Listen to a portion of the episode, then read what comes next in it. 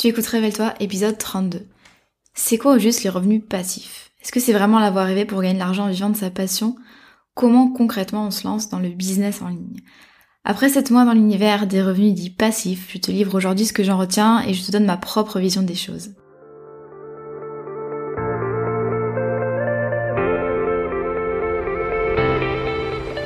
Je m'appelle Maëlan et j'accompagne les solopreneurs dans la construction d'une activité solide, pérenne et rentable sans stratégie compliquée ni épuisement.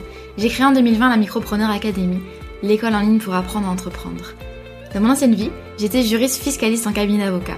J'ai choisi de tout quitter pour me créer un métier complètement sur mesure et vivre de mes passions sur le web. Oui, au pluriel. J'ai créé le podcast Révèle-toi pour aider des personnes comme toi à se lancer et à construire une activité qui a du sens. Ici, tu trouveras pas de recettes magiques ni de conseils bateaux, mais un vrai partage d'expérience et de connaissances, sans tabou ni paillettes. J'aime t'accompagner en tous les aspects de ton aventure parce que, disons-le, créer son entreprise, c'est pas simplement se déclarer à l'URSSAF et suivre un tuto sur le web. Chaque semaine, on va parler ensemble de création et développement d'entreprise, de finances, d'organisation et de la vraie vie des entrepreneurs et des freelances, toujours avec beaucoup de bienveillance. Si tu aimes ce podcast, n'hésite pas à le partager et à laisser un commentaire sur ta plateforme préférée. Je te souhaite une agréable écoute.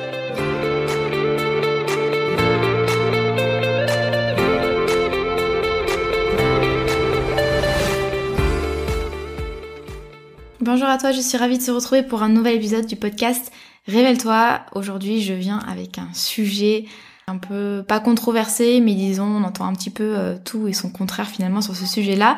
Et c'est un sujet qui vous intéresse, un sujet euh, qu'on m'a pas mal demandé euh, ces derniers mois, ces dernières semaines.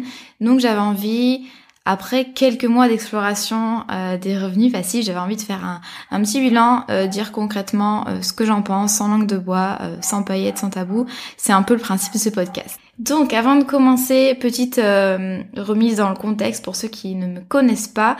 les revenus passifs, moi je les connais au travers du business model du membership, c'est-à-dire de l'abonnement avec la Micropreneur Academy, qui est une école en ligne pour apprendre à entreprendre. Donc comment ça marche C'est euh, ça marche par un système d'abonnement tout simplement. Chaque mois, les membres ont accès à un catalogue de formations qui sont régulièrement actualisées, à deux lives par mois, euh, à un groupe Slack et à pas mal euh, d'événements communautaires. On entend un peu tout et son contraire euh, au sujet des revenus passifs. C'est vrai que moi j'avais fait pas mal de recherches sur la vente de produits numériques pour voir un petit peu comment ça se passait euh, au niveau des systèmes de vente, est-ce que c'est rentable, etc. Euh, comment l'intégrer finalement dans mon activité. Donc j'ai attendu six mois pour pouvoir faire un bilan assez assez complet, assez exhaustif et surtout très objectif. Il faut savoir que moi j'ai pas vendu de formation en ligne, c'est vraiment que du membership, mais dans tous les cas le principe est le même. Bon déjà très concrètement, qu'est-ce que c'est un revenu passif? Il faut savoir que j'ai horreur de cette expression-là, euh, qui ne veut rien dire, qui veut surtout dire tout le contraire. Donc revenu passif, c'est recevoir de l'argent qui ne demande pas notre participation active, c'est-à-dire qu'on euh, gagne on peut gagner de l'argent sans forcément euh, avoir fait un projet client, avoir rendu un projet client, avoir vraiment été dans l'opérationnel. L'argent, on peut venir à n'importe quel moment. Donc par exemple concrètement on va recevoir de l'argent sur notre compte PayPal ou Stripe quand on quand on est en vacances, quand on dort, vraiment quand on fait autre chose. Donc revenu passif ça va pas forcément dire sans rien faire et c'est pas du tout le cas. En tout cas moi je pense pas qu'il y ait des revenus passifs qui peuvent venir comme ça par l'opération de Saint-Esprit. Mais en fait c'est plutôt dans le sens on continue à en gagner même quand on fait autre chose. Voilà, ça c'est important. Il y a différents types de revenus passifs. Moi, je vais me concentrer vraiment sur la vente de produits numériques euh, parce que c'est mon domaine mais euh, évidemment il y a d'autres types de, revenus passifs comme l'immobilier. Donc il y a des ventes de produits numériques comme les formations, euh, les e-books, les templates, c'est un truc qui marche pas mal, donc faut regarder sur Creative Market, il y a vraiment pas mal de trucs qui se vendent. Il faut être créatif tout simplement. De toute façon, dans les, dans les produits numériques, on peut vendre un petit peu de tout euh, tant qu'on répond à un besoin, qu'on est créatif et que c'est de qualité.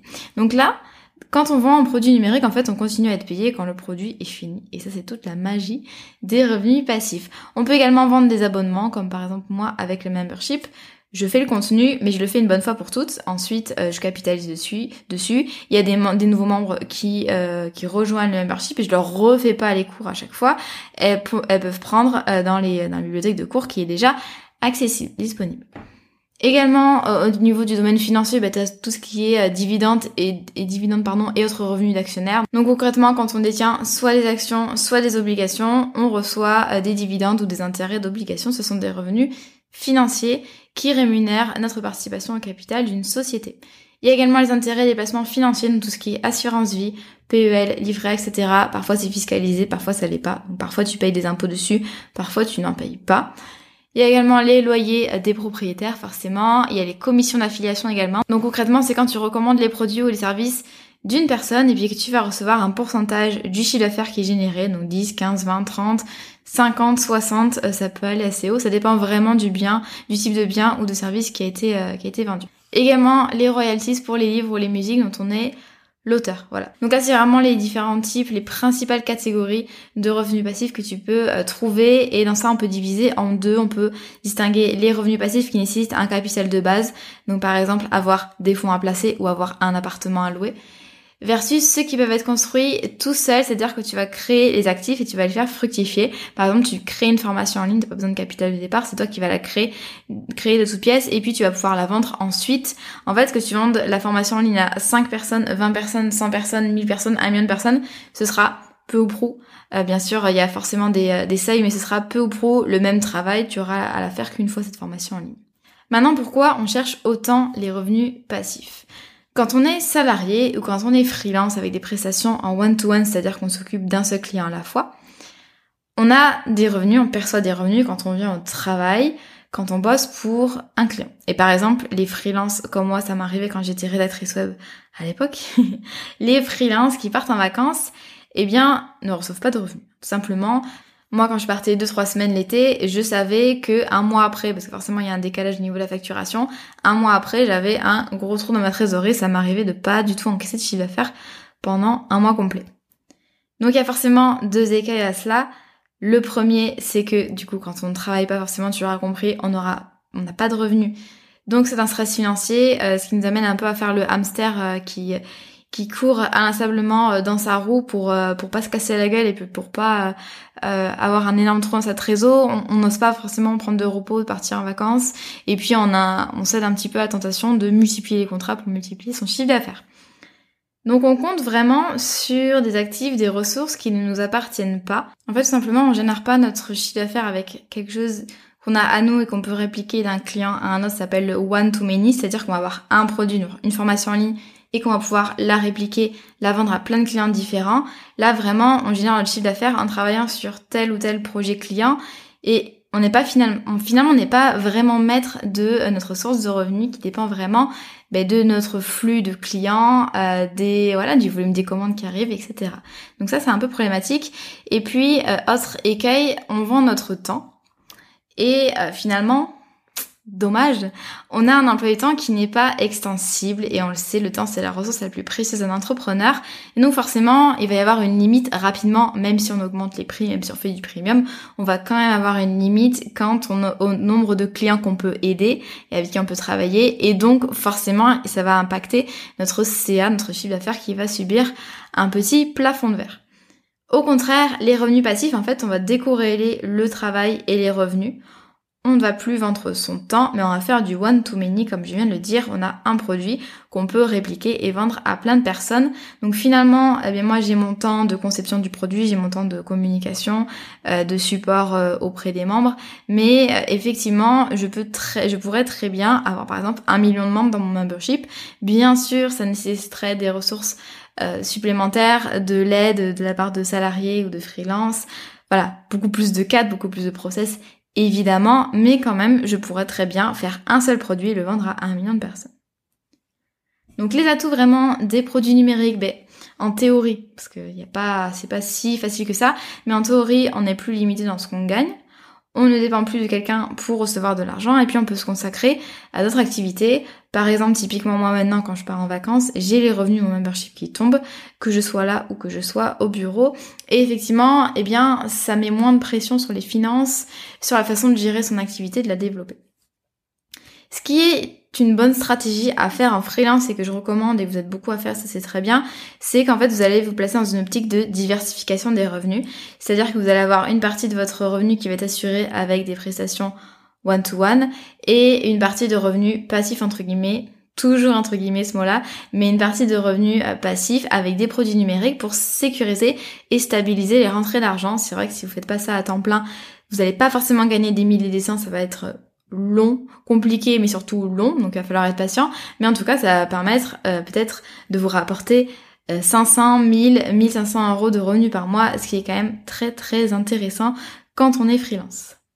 Maintenant, pourquoi les revenus passifs n'ont rien de passif ni de magique? Pourquoi j'ai du mal avec cette notion de revenus passifs, tu l'auras compris d'une part parce qu'elle est utilisée par les vendeurs de rêves qui, euh, il y a beaucoup beaucoup de blogs et même de vidéos sur YouTube qui sont comme ça, qui jouent un petit peu sur les, souffrances notamment des salariés euh, en leur disant que oui, ils font un travail pénible, euh, ils s'ennuient, ils s'emmerdent au travail, ils manquent d'argent, ils ont pas de reconnaissance. Et puis la solution pour s'en sortir, la solution rapide facile, c'est en 90 jours tu vas pouvoir faire ton premier produit et gagner tes premiers 1000, 2000, 3000 euros euh, sur internet. Donc effectivement, en 80 jours, c'est possible de construire une communauté, d'avoir une petite liste email, peut-être de lancer un premier produit, mais euh, c'est pas du tout ça qui va faire que tu vas quitter ton emploi et que tu vas être riche, etc.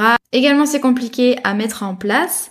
Euh, il te faut une audience, donc même une communauté. Donc c'est des personnes qui sont fidèles, qui suivent tes contenus, qui sont prêts à acheter chez toi parce qu'elles te font confiance il te faut euh, eh bien une, idée de produit quand même, une offre qui corresponde vraiment à un besoin très particulier de ton audience cible.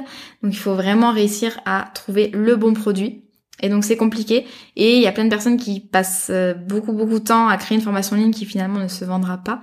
Donc ça c'est euh, c'est hyper important de se mettre dans la tête que ça va pas être si facile que ça et que je trouve et que je trouve que le modèle du freelancing est quand même beaucoup plus facile pour se lancer. Je dis pas que c'est facile de gagner sa vie en freelance, je dis que c'est quand même plus simple de se lancer en freelance plutôt que de monter un business en ligne. Également dans les revenus passifs, souvent on est un peu déçu euh, des résultats. Effectivement, on va pas faire non plus directement 30 000, 40 000, 100 000 euros euh, de chiffre d'affaires euh, lors du premier lancement parce que on va dire que ton taux de conversion est entre 1 et 5%, 5% c'est énorme, hein, mais entre 1 et 5% de ta liste email et de, ta communauté de façon générale, c'est compliqué. Si tu vends par exemple un produit à 100 euros, il te faut quand même une audience qui est euh, qui, est forte, qui est étendue, parce que effectivement euh, c'est compliqué de générer des grosses sommes d'argent au début quand on a une petite communauté, quand on a un petit produit qui est pas très cher. Et donc c'est vrai que là, pour le coup, le freelancing, tu peux plus facilement euh, dégoter des contrats avec une seule personne qui vont te rapporter bien plus. Et puis, bien sûr, j'ai du mal avec cette notion-là, puisque passif, pour moi, c'est pas du tout le mot approprié. Disons que c'est des revenus qui tombent sans forcément que moi je sois au travail, qui nécessite pas, forcément mon action là immédiate pour avoir euh, pour pouvoir envoyer la facture au client en freelance par exemple.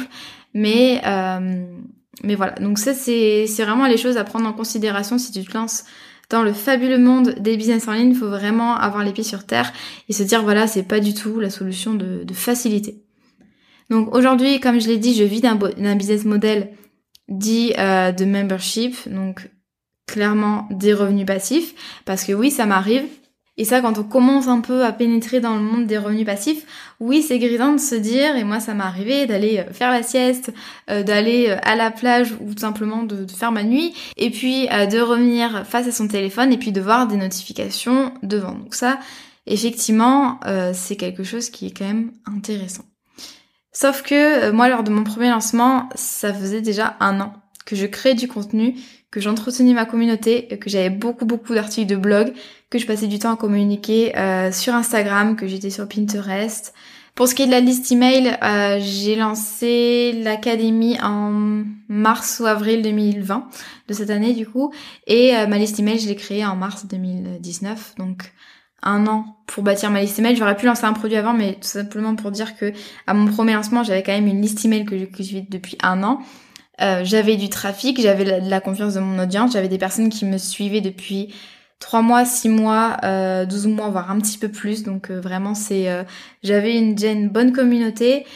Donc forcément, il faut se dire que c'est une stratégie de sur le long terme et c'est pour ça que je recommande de faire comme moi, c'est-à-dire que j'ai commencé en tant que freelance et j'ai développé ça à côté. Faut se dire vraiment c'est chronophage et que tu vas pas euh, comme ça te réveiller, euh, lancer un produit puis dire sur Instagram à tes 20 abonnés, voilà j'ai lancé ça, c'est formidable. Non, c'est vraiment quelque chose qui doit venir après, après avoir, euh, ben, quand tu connais bien ton marché, quand tu as identifié vraiment un besoin, une audience cible, que tu as commencé à communiquer, à entretenir euh, une relation de confiance, à apporter de la valeur, etc. Donc vraiment, ça vient pas comme ça. J'ai passé également des mois à construire ce projet, ce projet de membership. C'est, euh, j'en parle régulièrement dans les podcasts, mais lancer un membership comme une formation, hein. c'est beaucoup beaucoup de boulot au niveau de la stratégie, de la création de contenu, de la promotion, etc.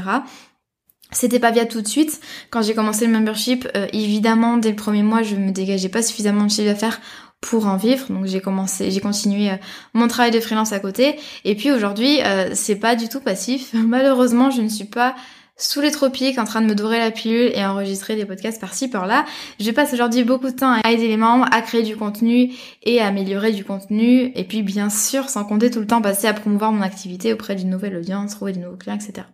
Donc vraiment, la construction et l'entretien entre guillemets d'une audience, c'est difficile, c'est chronophage c'est incertain, euh, surtout si on considère qu'on convertit 1 à 4, 5% de notre audience à chaque lancement. Euh, c'est vrai que tu te dis, voilà, il faut vraiment absolument construire cette communauté, cette relation de confiance, apporter beaucoup, beaucoup de valeur pendant quelques semaines, quelques mois pour vraiment réussir à, comment dire, à générer des revenus passifs qui ont un sens, qui soient euh, suffisants, satisfaisants. Maintenant, quelques conseils pour te lancer dans les revenus passifs et je finirai avec ça. Donc, six petits conseils. Déjà, premier conseil, c'est euh, faire ça pour ton audience et pas que pour toi. Vraiment, quand tu conçois un produit, quand tu réfléchis à ton business model, au produit que tu vas pouvoir apporter, réfléchis d'abord par rapport à ton audience, de quoi elle a besoin, quel format serait le mieux adapté pour elle, voilà, quel type de produit, quel sujet, et vraiment quel sujet spécifiquement, fais pas quelque chose de trop large, mais vraiment quel sujet euh, elle a besoin, de, quel sujet elle a besoin, et comment est-ce que toi tu peux allier tes objectifs business avec l'intérêt de ton audience? Donc l'objectif, ça doit être toujours de servir ton audience, de l'aider. Il faut pas se pour les mauvaises raisons. Il faut pas se simplement pour euh, l'aspect, euh, voilà, je dors et j'ai et j'ai de l'argent qui tombe. Donc ça c'est très bien, mais ça c'est une conséquence finalement de tout ton travail. Mais c'est vrai qu'il doit, ça doit quand même le fondement de ton business, de ton entreprise, en tout cas d'une entreprise qui dure, qui est pérenne, c'est vraiment euh, d'aider les gens et de les aider avec le bon format, au bon moment, euh, la bonne offre, etc. Donc là, je te renvoie à mon épisode sur le membership, tu le retrouveras le lien dans les notes de l'épisode. Le membership, euh, je me suis pas réveillée comme ça un jour à me dire je vais faire un membership. Enfin si un petit peu, mais ça a été quand même réfléchi. Il y a un intérêt tant pour mon audience que pour moi. Donc tant pour mon audience d'un point de vue pédagogique, expérience client, et euh, que pour moi en tant que euh, entrepreneur, tout simplement. Donc, si tu as envie de voir un petit peu ce raisonnement binaire, je t'invite à écouter cet épisode-là. Deuxième conseil, ne mise pas que sur les revenus passifs. Comme je l'ai dit précédemment, moi je conseille vraiment de se lancer en business d'abord avec des prestations one-to-one. En plus, ça vous permet vraiment de connaître votre audience cible, enfin votre clientèle cible ou persona, appelez, appelez ça comme ça, de commencer à vous faire la main un petit peu sur euh, des avec des services qui vraiment correspondent au thème de la formation en ligne ou du produit numérique que vous voulez lancer.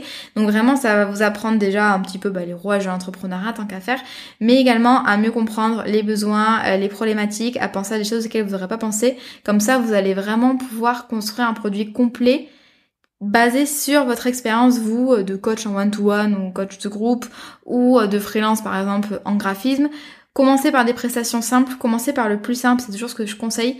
Commencez par le plus simple, donc proposez par exemple des prestations en one-to-one, et puis dites-vous voilà comment est-ce que je peux ensuite euh, ajouter finalement un produit numérique, ajouter le business model des revenus passifs à mon activité, euh, tout en servant mon audience, faut vraiment que ça reste cohérent. Troisième Conseil, apprends à être patient, ça j'en parlais dans l'épisode sur le mindset de l'entrepreneur, la patience, la persévérance, c'est quand même une qualité qu'il faut avoir et surtout là dans le monde du business en ligne, c'est hyper important. C'est décourageant par exemple quand on lance sa liste email et puis qu'on voit qu'on a, je sais pas moi, 20, 20 pauvres abonnés, 100 pauvres abonnés à notre, newsletter et on se dit voilà, c'est, c'est pas la communauté de fans enflammés dont je rêvais, mais il faut savoir que ça prend des mois, des années et que euh, des entrepreneurs du web comme Stan Leloup par exemple, je sais plus quand il a commencé, mais il me semble qu'il a commencé il y a euh, 6 ans, 8 ans. Donc tu t'imagines ce qu'on peut faire sur 6 ans, 8 ans. Voilà. Également, quatrième conseil serait de tester ton idée et d'admettre peut-être que euh, ce n'est pas la bonne. Euh, là, je te renvoie à l'épisode sur comment tester son idée, ton idée d'entreprise, son idée de produit numérique. Là, je, je généralise un peu dans cet épisode-là et je te montre par exemple, comment avec, le, concept du MVP, tu peux tester de façon, comment dire, sécurisée euh, ton, idée sans perdre trop de temps, sans perdre trop d'argent et surtout d'analyser les résultats et te dire voilà, est-ce que je pars dans la bonne direction ou pas? Et par exemple, le pire truc à faire, c'est de vraiment concevoir sa formation en ligne pendant des mois et des mois et s'apercevoir au final que personne n'en veut, que ça ne répond pas à un besoin. Donc là, je te renvoie vraiment à cet épisode 28. Comme d'habitude, dès que je cite une ressource, que je cite un épisode, un article, etc., tu as le lien dans les notes de l'épisode. Cinquième conseil, conçoit des produits d'une grande qualité. Business en ligne ne veut pas dire euh, produit bullshit, même s'il y en a beaucoup, hein, des produits vraiment merdiques sur le web, mais vraiment et, à cœur vraiment l'intérêt de ton audience. Comment est-ce que tu peux l'aider au mieux? Et je t'assure qu'une réputation c'est très vite fait. Et si tu fais euh, un lancement euh, marketing très alléchant et qu'au final tu déçois grandement euh, ton audience, ça va se savoir rapidement. Et puis c'est des personnes du coup que fille ne lisera pas, etc. Donc c'est hyper important. Ensuite tu peux partir sur ça pour faire une espèce de stratégie de, de, fidélisation. Finalement, en fait, tu vas créer un écosystème de produits qui se répondent tous les uns les autres, ou alors qui ont différents niveaux de gamme finalement. Donc les produits euh, peut-être d'entrée de gamme, comme par exemple un membership qui est très abordable, ensuite qui peut renvoyer vers une formation en ligne plus complète, puis vers un accompagnement individuel haut de gamme par exemple. Voilà, tu peux tout, tu peux vraiment en fait insérer tes produits numériques dans cette espèce d'écosystème là qui va te permettre d'augmenter tes revenus, de fidéliser tes clients, etc. Donc même pas forcément par rapport à tout ça, mais vraiment c'est hyper important de concevoir des produits d'une grande qualité. Enfin, sixième conseil, tu l'auras compris, retiens qu'aucun revenu n'est passif et qu'aucune chose ne se vend tout seul, même après un lancement marketing. Ensuite, si tu choisis de, de, maintenir les portes de ta formation ouvertes, par exemple, c'est hyper important d'en parler régulièrement, euh, de planifier peut-être des, euh, des offres promotionnelles de temps en temps, pas trop, ça, ça décrédibilise un petit peu ton entreprise, tes offres, mais il faut se dire voilà que ça va être, il va vraiment falloir créer des contenus qui renvoient vers ce produit-là, peut-être créer des freebies qui sont directement liés à ça, peut-être une séquence email, penser et oser surtout en parler régulièrement sur les réseaux sociaux, par email, etc. Bref, il faut dire à toute la planète que tu as un produit, que c'est un bon produit. N'hésite pas à jouer sur la preuve sociale. Donc récupère les témoignages des, euh, de tes clients euh, qui ont acheté des formations en ligne, exploite-la euh, dans des publications Instagram, sur ta page de vente, dans les séquences email, etc. Voilà, capitalise au maximum et vraiment te dis pas ok j'ai lancé un produit, j'ai fait un lancement, maintenant c'est fini, ça va se en automatique parce que le lancement a bien marché, donc forcément il y aura des gens qui sont intéressés. Non, c'est pas le cas. Donc c'est hyper important de, de créer finalement un écosystème dans lequel tout ton contenu répond à tes offres payantes, tout est bien ficelé finalement avec des process, des systèmes et euh, pour que ça puisse se vendre facilement, naturellement et surtout régulièrement et pas tomber dans le cycle euh, famine, gros lancement, famine, gros lancement, famine, gros lancement. Voilà, après tout dépend euh, finalement de tes, de tes préférences et des personnes qui euh, ne compte que sur les gros lancements marketing plusieurs fois par an. Mais ça, c'est encore une autre histoire et ce n'est pas mon domaine d'expertise. Voilà, j'espère que cet épisode-là t'aura plu, t'aura un petit peu donné quelques clés si toi, si toi aussi t'as envie de te lancer dans euh, le monde des revenus passifs, moi je me rappelle que même avant de me lancer en freelance, j'avais envie de lancer des formations, un membership, etc. Tout ça me faisait rêver. C'est un domaine d'activité qui est très très intéressant, euh, qui moi me, me convient très bien, m'épanouit. Mais il faut savoir que c'est également beaucoup de boulot, euh, c'est pas du tout les mêmes enjeux que par exemple quand j'étais freelance et, et voilà donc j'avais envie de faire un petit euh, retour d'expérience. Donc si tu as des questions toi sur la création de formation, même si je suis pas une spécialiste, mais la création de formation, euh, le membership, les revenus passifs, etc., que tu as envie d'en parler sur Instagram ou que toi tu as envie de partager, eh bien ton parcours, euh, ta propre expérience, je t'invite à le faire en me contactant sur Instagram. Pareil, tu as le lien de mon profil dans les notes de l'épisode. Et puis moi, je vais te souhaiter une belle journée ou une belle soirée. Et puis on se retrouve la semaine prochaine.